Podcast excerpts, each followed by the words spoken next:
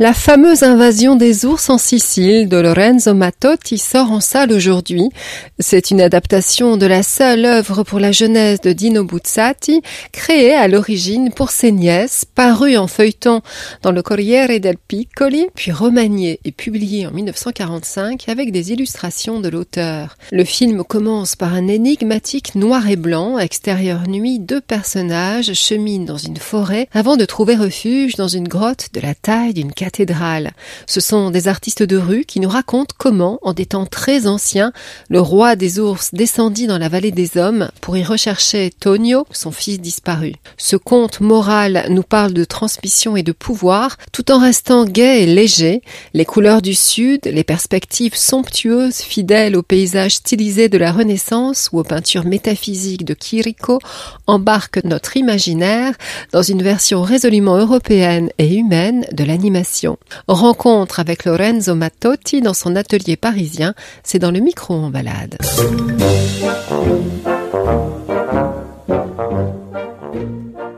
Allez, attrape Tonio.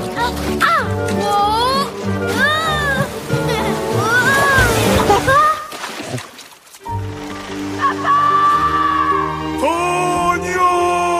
Léonce, qui te dit que Tonio n'est pas chez les hommes? Tonio? Mais qu'est-ce qu'on attend Avec moi, le clan Sire, sire Des bêtes sauvages vont descendre des montagnes pour envahir la Sicile Une invasion d'ours. Massacrez-les L'ours est une créature de la nature. Il y a des instincts que nous ne devons pas Ils perdre. sont naïfs, euh, ils ont une poésie intérieure, ils sont doux, mélancoliques aussi. Ils font beaucoup d'erreurs. D'abord, c'est mélangé avec les humains. Et c'est un peu comme un regard d'enfantin qui découvre toute la complexité de la réalité.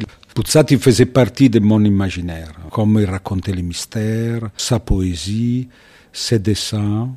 Il m'a toujours influencé. La fameuse invasion des ours en Sicile, il y avait cette particularité que c'était une fable dessinée. L'existence de ces dessins, ça vous a plutôt aidé à adapter cet auteur qu'on dit pourtant inadaptable? J'étais plus tranquille parce qu'il y avait les dessins.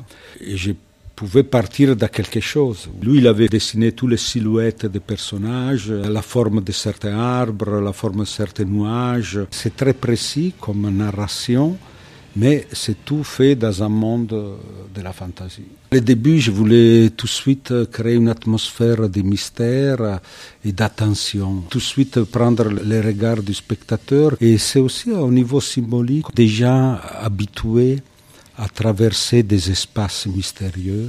Et à peu à peu, cette ouverture dans les grandes montagnes blanches, c'est aussi comme si moi j'ai commencé à dessiner en noir et blanc, et à peu à peu, quand on rentre dans le monde des ours, ça devient très très coloré. Et la grotte, évidemment, c'est l'espace de la narration, l'espace de la projection des ombres. Tout ça, ça aide à créer une situation intime aussi pour donner l'espace à l'imaginaire. On voulait garder avec les spectateurs toute cette relation que Buzzati avait avec les lecteurs. Lui, s'adresse tout le temps à ces jeunes lecteurs. Il dit, vous savez, mes enfants, il y a cette légende-là. La voix off, c'était un peu trop abstrait, trop froide. Et on a inventé cette personnage del Cantastore de l'Italie du Sud qui s'est promené d'un village à l'autre avec un panneau dessiné et racontait les aventures de Roland Fourieux et les paladins du roi Arthur, des vieilles légendes. J'ai essayé d'utiliser une atmosphère méditerranéenne, de créer un monde imaginaire avec des racines culturelles très anciennes. J'ai l'impression que notre enfant, quand il pense à un personnage, il le pense avec des yeux énormes, stéréotypés. Est-ce que c'est possible de donner à notre enfant un imaginaire différent de celle qui nous bombarde tout le temps, des systèmes économiques beaucoup plus puissants que nous? Est-ce que c'est possible d'ouvrir l'imaginaire de notre enfant qui puisse avoir l'idée qu'il y a différents imaginaires dans le monde, d'autres mondes de la fantaisie. Cette histoire, elle est racontée avec poésie, avec une sorte de légèreté. C'est pas imposé. On le regarde avec une sorte de rythme naturel. C'est pas un bombardement d'images, des rythmes terribles quand on sort, on est complètement confus. Est-ce que c'est possible qu'on vive ensemble? Cette relation, tu peux la vivre de façon conflictuelle, tu peux la vivre de façon que tu l'acceptes. Qu'est-ce que ça veut dire euh, se retrouver dans des situations où on trahit notre racine, voir son fils qui change, c'est comme s'il oublie ses racines, il devient quelque chose de différent. Et la relation avec la nature euh, et la civilisation. Qu'est-ce que ça veut dire trahir la nature, l'oublier, la salir, comme les ours ils sont salis par les hommes. Papa, mais qu'as-tu fait? J'ai conquis la Sicile pour te retrouver. Et regarde-toi, tu voudrais être un homme, tu n'es même pas un ours, incapable de pêcher un saumon.